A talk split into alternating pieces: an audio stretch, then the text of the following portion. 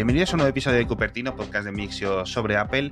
Ha vuelto el, el único, el señor Matías Zavia. ¿Qué tal estás?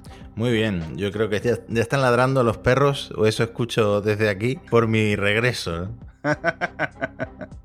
Nada, como ya sabéis, Matías estuvo unos días, unas semanas de baja, estuvo sustituyendo de forma excelente don Javier Lacorte de Loop Infinito, al cual estoy muy, muy, muy agradecido por podernos ayudar con el, con el programa, escuchar Loop Infinito. Pero bueno, vamos a, vamos a empezar con el programa porque tenemos muchas, muchas cosas que contar. Eh, la primera, ¿Qué tal con tu iPhone? ¿Qué tal con tu Apple Watch? ¿Qué tal te ha ido estos últimos días? No sé si has tenido algo especial, algo nuevo, alguna experiencia nueva que contar ahí con tus composiciones musicales, etcétera. Pues tengo un par. Por ejemplo, un par de. Como tenía un cabestrillo en el brazo derecho y me manejaba siempre con la mano izquierda, pues entorpecí notablemente y se mm, sufrió mi iPhone eh, un par de caídas, un par de caídas bastante fuertes. Y he de decir que el Ceramic Shield aguanta como un campeón cuando se trata de caerse sobre el pavimento. Uh -huh. eh, de hecho, por ejemplo, la última, un vecino me estaba sujetando la puerta, que eso pasa mucho cuando, cuando te ven ahí un poco incapacitado uh -huh, con el cabestrillo, la gente se vuelve de repente muy solidaria, ¿no? Entonces un vecino me estaba sujetando a la puerta, pero yo estaba a 10 metros y llevaba el, el, iPhone en el bolsillo trasero. Entonces, eh, para no hacerlo esperar mucho, empecé a correr, el iPhone salió disparado y cayó contra el, la acera, digamos. Y aguanta muy bien el Ceramic Shield las caídas. Te, te aseguro que con, con, con, un iPhone anterior, una caída de esa fuerza y, y, y en ese ángulo, sí. habría hecho algo más que romper la funda, que fue lo único que se rompió. Y Hostia, pues fue una caída fuerte, porque si fue como suficiente como para que se rompiera la funda, fue un golpe. ¿eh? Hmm. Eh, sí, de hecho he tenido un par de esas con el brazo vendado. Y luego el Apple Watch, yo por supuesto, lo primero que me dijo todo el mundo cuando me di de baja es no vayas a engordar entre paréntesis, más de lo gordo que ya estás, eh, al, al, estar de baja y en tu casa y con acceso ilimitado a la nevera, ¿no? Entonces el Apple Watch, aunque parezca mentira, me motivó a seguir completando los anillos que todavía no tengo ni una semana perfecta ni un mes perfecto porque en los fines de semana sigo fallando, pero es cierto que me motivó a seguir andando, a hacer mis 5 kilómetros diarios y a, y a llenar los, los, anillos. Así que el Apple Watch muy bien, le he comprado ya un montón de correas en AliExpress. He podido experimentar una cosa que le pasa mucho a la gente que no me había pasado, que es pedir una correa para Apple Watch en AliExpress y que me llegara una hucha. No, sé qué, no, sé qué, confusión hubo ahí, pero me llegó una hucha de estas automáticas que detectan eh, qué moneda estás metiendo y hace la, la, cuenta. Lo malo es que solo detecta dólares, entonces no me, no, me, no me, sirve de mucho. Y básicamente esas han sido mis experiencias. Pues ya te digo que muy buena inversión en el Apple Watch por ahora. Me está ayudando sí. a tomarme muy en serio el ejercicio y, y sí que es cierto que los anillos motivan. Y, eh, sí. lo, lo, eh, al final, una vez que lo configuras para que no te aturulle a tantas notificaciones, que es una cosa que yo, era un error que tenía con mi anterior Apple Watch, que es que yo recibía notificaciones de cualquier aplicación en el reloj y estaba todo el tiempo mirándolo, y lo, y lo utilizas como eso, como un dispositivo para tomarte en serio tu salud, el ejercicio y para usos muy específicos, que para mí son el ejercicio y el Oye Siri para crear recordatorios, alarmas, preguntar por el tiempo, etcétera, mm, la verdad es que le saco muchísimo provecho. Yo creo que lo de lo de AliExpress habrá sido alguien de Apple que habrá dicho, mira, te voy a enviar una hucha, ahorras para una correa oficial y te dejas de, de estas tonterías. Tengo que decir que son idénticas, idénticas. Sí, sí. Es que no veo diferencia, eh, por ejemplo, en una que me he comprado, sí. que es como de cuero, entre comillas, cuero sintético, y la que tenía de Apple, Hmm. Es que me parece que, que, que, son la misma. Y luego la, tre la, trenzada tampoco le veo mucha diferencia. Es que, que, diría que son la misma. Yo creo que ni el fanboy más fanboy de Apple niega lo que acabas de decir. O sea, están, o sea yo de verdad, a la, a la, gente que más respeto, que tiene 50.000 correas, que tiene no sé qué, no sé cuánto, que la van contando, que las van enseñando, que no sé qué, no sé cuánto, la mayoría, al menos el 90% de todo lo que tienen es de este estilo, porque es que si no te dejas el sueldo en correas. O sea, es que son, tienen unos precios brutales. Ya no digo las de Hermes ni nada, sino digo las, las normales, ¿no?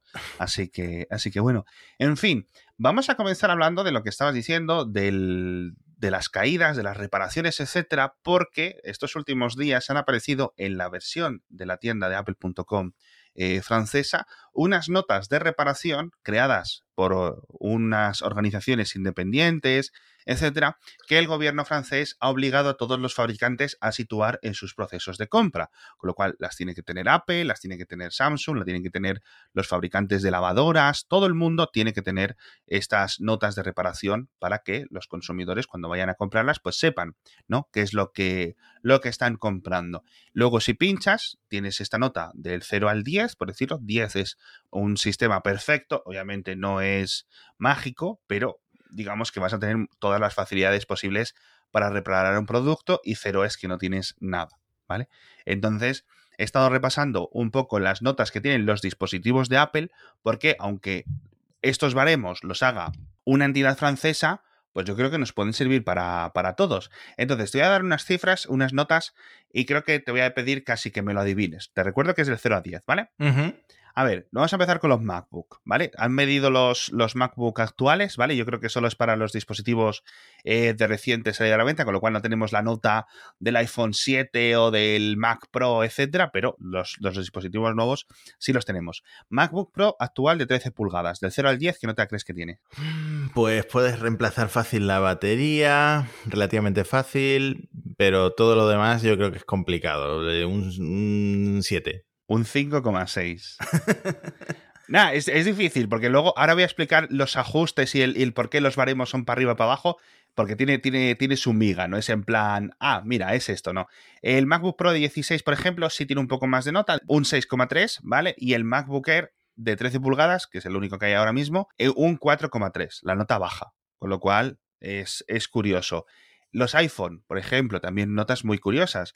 Toda la gama de iPhone 12 tiene un 6 que es una nota bastante buena, pero los teléfonos del año pasado, el iPhone 11 y el iPhone 10R tienen un poquito menos de nota. No sé si la puedes adivinar. ¿Cuánta nota? Menos que 6, ¿eh? Entre 0 y 6. Un 5.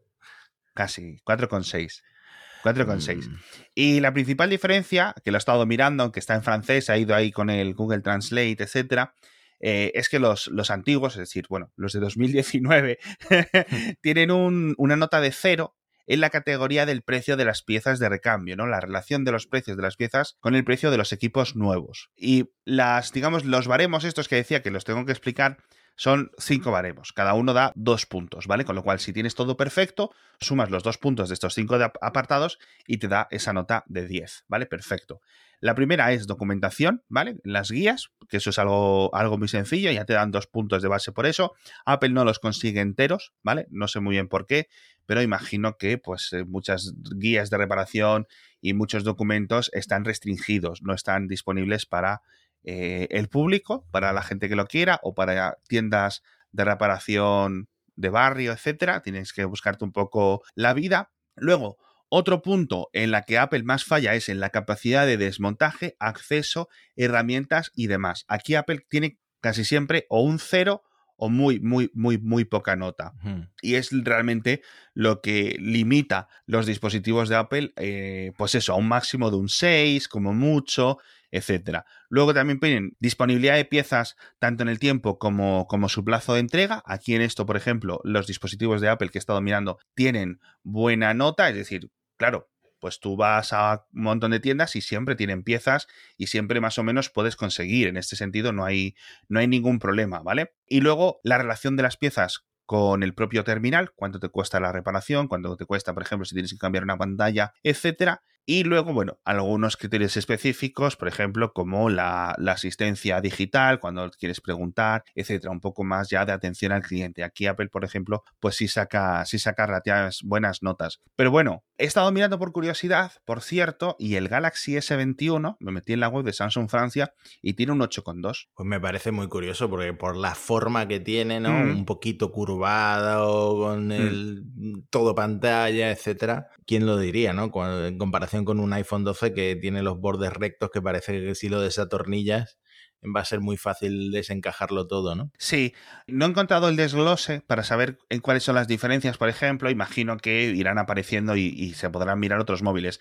De todas formas, tío, a mí esto me parece una, una buena iniciativa, yo creo que es una, una nota que quizás otros países deberían de, de, adoptar, pero sobre todo lo que se debe de trabajar es en la disposición de a nivel de regulación, oye, que te lo puedas reparar, igual que tú ya eres experto en reparar iPhones, pero es a pesar de Apple, ¿sabes? Porque hmm. si es por ellos, lo tendrías que llevar siempre cada vez que tienes una rajita en la pantalla de un iPhone 7, de un iPhone 8, cosas que se pueden reparar muy fáciles, eh, lo tendrías que llevar a sus, a sus tiendas y pasar por caja.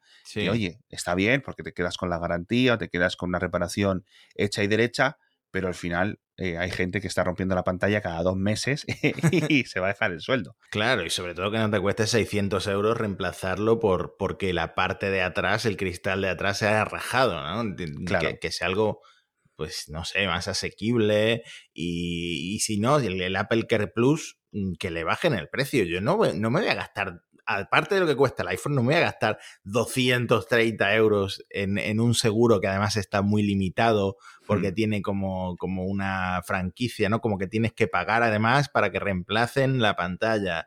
Eh, me parece que Apple tiene mucho camino por recorrer para que o la propia Apple Store o los, mm, las tiendas autorizadas, no los técnicos autorizados, brinden un servicio más barato para la gente a la que se nos está cayendo el móvil y rompiendo con tanta frecuencia. Yo la verdad es que vería perfecto, por ejemplo, una cosa que cuando vas a comprarlo, sea el iPhone, sea una lavadora, sea una nevera, etcétera, ya digo, y esto es una cosa que quiero que se exporte de Francia a otros países, que tuvieras los precios de las em, reparaciones más comunes. Por ejemplo, cuando vas a comprar un iPhone 12, oye, cambiar la pantalla en este teléfono te va a costar tanto de forma oficial. Hmm. Y lo que dices tú, porque mucha gente se le rompe la parte de atrás en un iPhone 12 y la va a dejar rota, porque es que te cuesta casi como un iPhone nuevo. Sí. La reparación.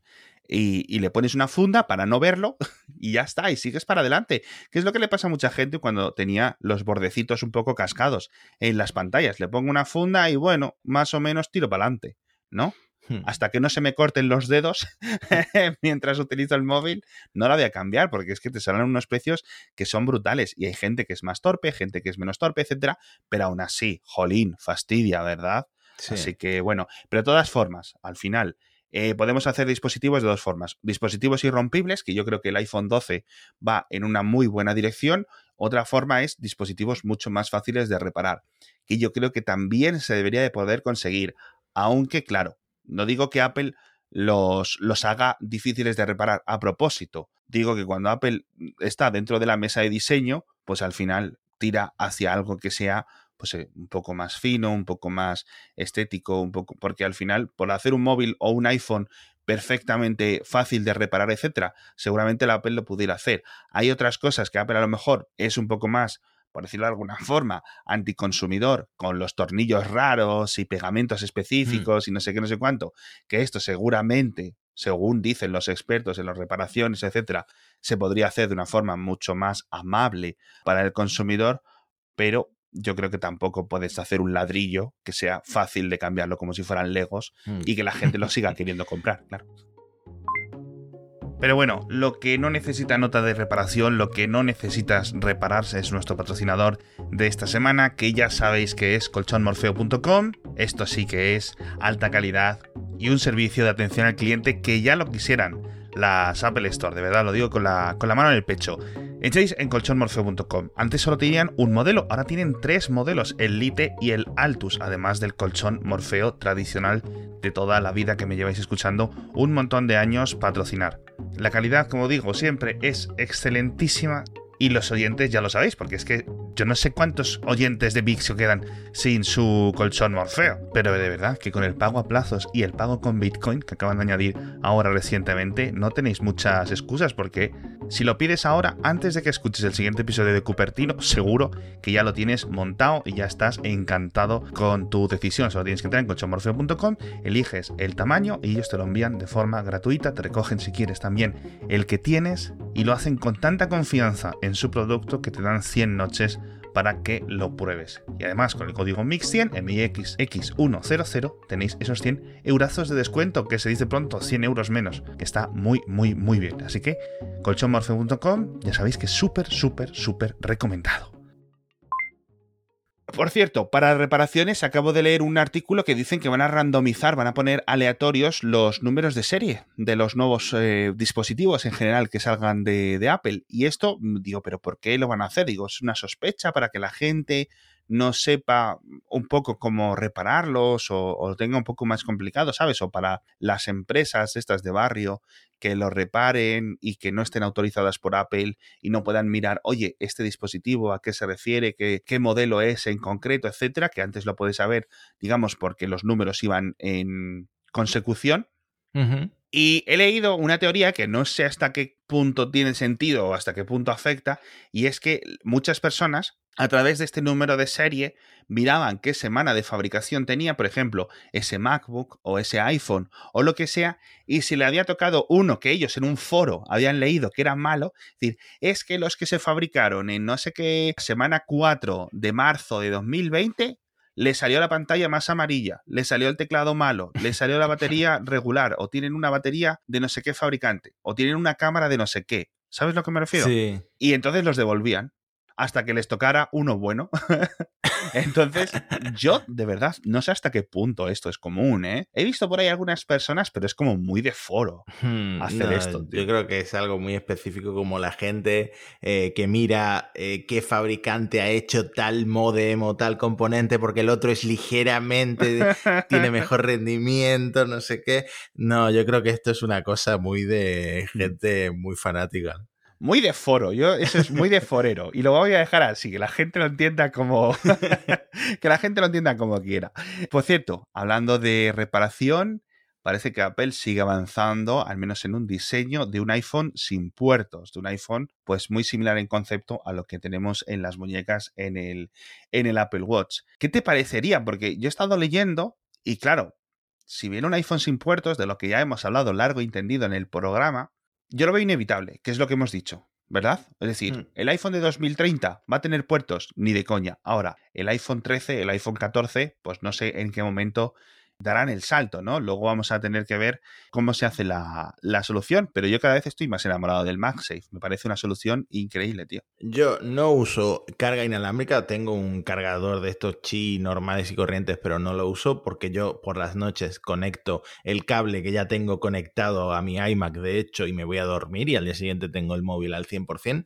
Pero sí que es cierto eh, y esto no sé si se ha solucionado con el tiempo, que he visto muchos iPhones en mi familia que dejaron de cargar porque el puerto estaba llenísimo de mierda. Y eh, no sé si esto sigue pasando, o esto ha pasado, por ejemplo, en dos iPhone 6S de mi familia. No sé si sigue pasando o si lo han solucionado de alguna manera, esto del, eh, del polvo, las pelusas, etcétera. Pero me parece que sería una solución también para que eso no, no ocurra. Y aparte, comodidad, pues sí, cargar el, Apple Watch es muy cómodo. Mm, más que comprobar que esté en la orientación correcta, conectar el Apple Watch a, su cargador inalámbrico y magnético es muy sencillo. Supongo que podría acostumbrarme en cero segundos a hacer lo mismo con, con el iPhone en lugar de meterle el cable. La verdad es que sí. Yo, primero, lo de las pelusas, esto es casi común, dependiendo incluso de qué tipo de ropa utilices y de cuánto lo metas en el bolsillo. Si eres muy de tener el móvil en los pantalones constantemente mientras vas a la universidad, mientras vas a la escuela, mientras vas al trabajo, etcétera, o mientras a lo largo de tu día a día, eh, las pelusas van a acabar. Ya digo, depende mucho, mucho, mucho del tipo de ropa. Si vas, em, por ejemplo, en el bolso, las pelusas acaban yendo más, porque el, bolso acaba siendo una especie de, de, pues de circo, de todo, de restos, de todas cosas, y, se acaban metiendo muchas pelusas en, el, en los propios cargadores, sean iPhone o no sean iPhone. Digo, hmm. esto no es una cosa exclusiva, pero sí es cierto que yo creo que los cargadores inalámbricos poco a poco se van a ir haciendo más comunes, más comunes. Y bueno, eh, no sé si leíste el rumor de la batería basada en MagSafe, que en principio debería de haber llegado hace unas semanas y que no debería tardar mucho en llegar. Ya hay otras de otros fabricantes. Me parecen muy interesantes, me parece un concepto muy chulo porque es quitar y poner, clic, clic, clic, clic con lo cual, perfecto, la puedes tener en cualquier momento casi como un paquete de tabaco, la conectas a la parte de atrás de tu iPhone y listo, se pone a cargar. Vamos a ver a qué precio llega la de Apple y cuando llega, pero de momento ya digo, tenéis de otros, de otros fabricantes y bastantes buenos. Y por cierto, para lo que es el MagSafe actual, que Apple lo vende a 45 euros, recordemos, sin lo que es el ladrillo cargador, es decir, solo te viene la parte redondita con su cable, con su imán y su cable, con lo cual tenéis que tener otro dispositivo USB-C por ahí para, para cargarlo. Ya ha sacado, y creo que hay varios ya por ahí por el mercado, en Amazon, en Magníficos, en AliExpress, etcétera, con cargadores inalámbricos, cargadores Qi, pero con estos imanes colocados de la misma posición que los tienen los de Apple y son mucho más baratos. Me parece que menos de la mitad de precio. Los he visto por ahí como a 20 dólares más o menos, con lo cual estupendísimo porque esto yo creo que se, que se popularice. Estaba mirando incluso uno para el coche, hmm. porque sabes pues lo, imagínate lo cómodo que es. Tú lo tienes ahí puesto en el salpicadero o lo que sea y simplemente lo pones con, con un imán. Me parece súper, súper chulo, tío. Sí, sí, sí. No, yo la verdad es que todavía no me he metido en ese ecosistema de, de accesorios de MagSafe. Eh, sí que es cierto que ya que hablábamos de AliExpress, en AliExpress han inventado ya un montón de cosas que seguramente a Apple todavía no se le habían ocurrido. Mm, y, lo que no hemos comentado es qué va a pasar con los usos, aparte de la carga que se le da al puerto. Si, si es que van a meter, por ejemplo, un Smart Connector en el iPhone para conectar eh, cualquier accesorio. Es cierto que puedes duplicar la pantalla de forma inalámbrica eh, con AirPlay, etcétera, pero no es lo mismo. Mucha gente sigue usando un HDMI conectado con un adaptador al, iPhone, es, más, rápido, tiene como menos latencia, ¿no? Y luego la comunidad del hacking supongo que también se hace por un tema de, de seguridad también cargan, cargan cosas en el iPhone por el cable. Ha habido muchos jailbreaks que solo funcionaban cuando el iPhone estaba enchufado, ¿no? Sí, absolutamente. Yo, por ejemplo, sí que fíjate que, eh, ¿sabes una cosa que pensaba que era una tontería, pero no es ninguna tontería? los típicos pendrive que se pueden conectar a un ordenador y también a un iPhone. Sí. Eso me parece súper útil y en el mundo empresarial se usan bastante, porque al final lo típico que tienes un montón o que no quiere, o que tienes el límite, porque Apple no te vende más iCloud, por ejemplo, pues tiras de estas cosas que son muy, muy, muy baratas y las puedes intercambiar en un momento rápido para, para tener una copia de seguridad, digamos, en tu bolsillo o en un cajón. Eso desaparecería, o al menos no se me ocurre a mí cómo se puede hacer sin el propio puerto. Lo del HDMI, lo de los controles, el acceso de cámara, lo típico de utilizar el iPhone de un montón de formas, quedaría descartado. Claro, igual que muchas personas eh, con el paso del USB-A al USB-C, etcétera, se han quedado un poco atrás o han tenido que comprar un montón nuevo de cargadores o de adaptadores o lo que sea, pues imagínate todo lo que tiene la gente de Lightning de estos años, se cambian de iPhone y ya no les vale. A mm. mí esto me parece un poco eh, simplemente el paso de la vida, igual que cuando se pasó de los 30 pines al Lightning, ¿no? Pero por otra parte, pues eh, a algunas personas les hará menos gracia que, a otras, ¿no? Sobre todo a la gente, pues que eso, que lleve cientos de euros en, en adaptadores y que luego de repente con su nuevo iPhone queden inutilizados. Pero bueno, hmm. estamos, estamos especulando. Vamos a ver a qué queda la cosa porque no creo que pase en los próximos dos años. Ya digo, en el futuro seguramente sí. Y me he acordado de que Apple, cuando la Unión Europea estuvo mirando eso de, oye, vamos a poner USB-C en todos, vamos a establecer, en, al menos en los cargadores, que en una parte sea USB-C para que sean más compatibles los cargadores de todos los terminales, no sé qué. Y dijo Apple, no, es que esto crearía un montón de material de accesorios que dejarían de funcionar y quedarían muchos residuos electrónicos y no sé qué, con lo cual se acaban saltando, pero no a USB-C, sino a un cargador inalámbrico, pues eh, estaríamos en un poco en las mismas. En fin, vamos a ver qué tal sigue la cosa. Supongo que en un par de años sabremos. Pero por cierto, lo que parece que es mucho más inminente son los nuevos, los nuevos iMac con, con Apple Silicon, que también habrás visto, Matías, que ha desaparecido. Te vas y desaparecen los ordenadores de Apple, macho. El, el eh, iMac Pro se deja de vender. Sí, no sé si tenía sentido que se siguiera vendiendo porque ya había sido superado en rendimiento por los últimos iMacs normales, ¿no?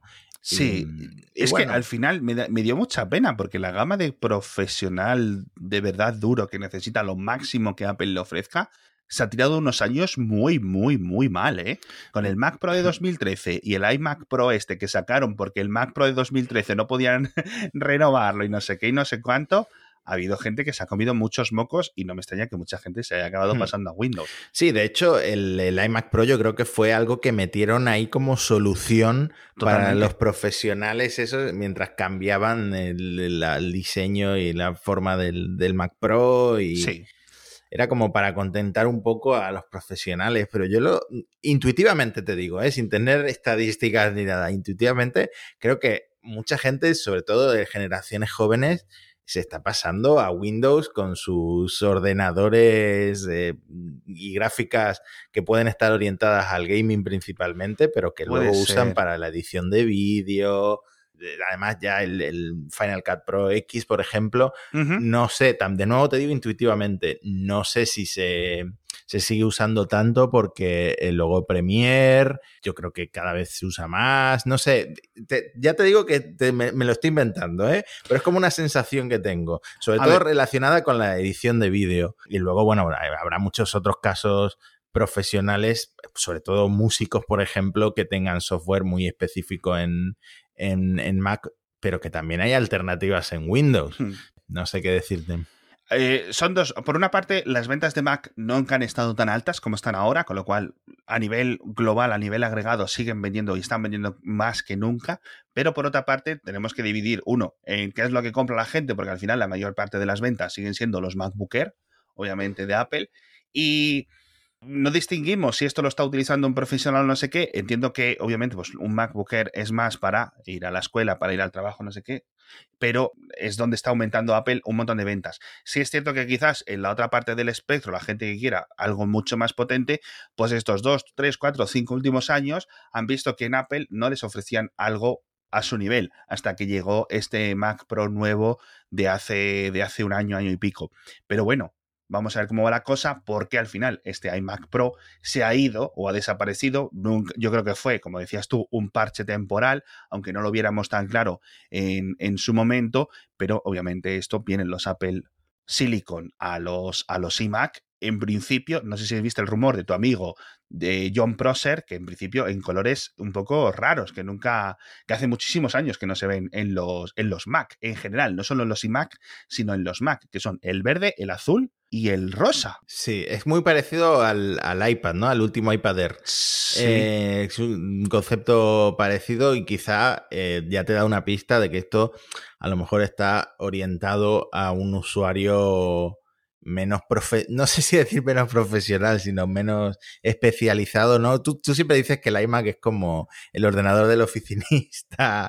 es el, ordenador de recepción. para mí un, un, iMac azulito, que de nuevo, estos siguen siendo rumores, me parecería chulo para tener, yo no lo veo, ¿vale? Yo precisamente, personalmente, no veo. Que lo quieren hacer como homenaje a los iMac del pasado, chulo. ¿Cuánta gente se va a comprar un iMac verde? No, yo iría de cabeza al, negro, ¿eh? Sí, sí, totalmente, yo también, pero bueno, en fin, vamos a ver, porque es que no tenemos mucha más información. Eh, el otro día vi uno que cogió un Mac mini con M1 y, lo desmontó y lo metió dentro de un iMac actual, es decir, vació el iMac, desmontó el, Mac mini y lo puso dentro y yo pensando, digo, vale, queda bien, y le, lo modificó un poco, etcétera, y va muy rápido, dice, va muy rápido. Y digo yo, ¿y los puertos? Y, dice, y luego al final del vídeo dice, bueno, a ver, no tengo puertos. El primer iMac sin puertos. Qué innovación. Al final los youtubers siempre, siempre tan innovadores. En fin, bueno, estos, estos iMac con Apple Silicon no deberían de tardar mucho en llegar. Yo imagino que en las próximas semanas, o si no, quizás un poco más tarde, los próximos meses. Sé que muchos oyentes estáis muy ansiosos por renovarlos. A mí me da eh, mucha rabia porque seguramente sean muchísimo más potentes que mi pepino con Windows que me compré hace menos de un año. Vamos a ver los precios. Así que pueden ser muy interesantes. Pueden ser muy interesantes, sobre todo si aparte del M1 vienen con este procesador un poco más avanzado que, que ya nos tiene los dientes larguísimos. Lleguen en negro, lleguen en gris, lleguen en 50 colores o no, eh, estaremos aquí para contároslo. Muchísimas gracias, Matías. Nada, me estoy encantado de volver. Por volver. Y nos vemos en unos días, la semana que viene, con nuevas eh, nuevos rumores y nuevas noticias que tenemos muchísimas, muchísimas cosas que contar en el próximo episodio de Cupertino. Hasta la próxima.